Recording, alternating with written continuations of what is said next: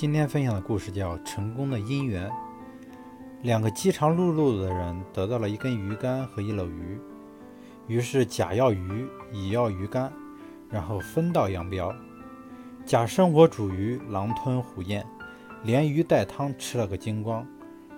再后来就饿死在空鱼篓旁。乙忍饥挨饿，提着鱼竿向大海走去，还没有到海边，便使完了最后的力气，也饿死了。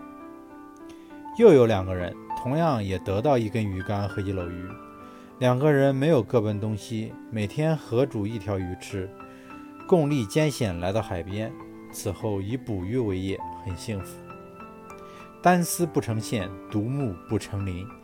重重的树木互相包容依赖，才成为丛林。世间无论什么事，成功的背后必是众因缘的互相依存与成就。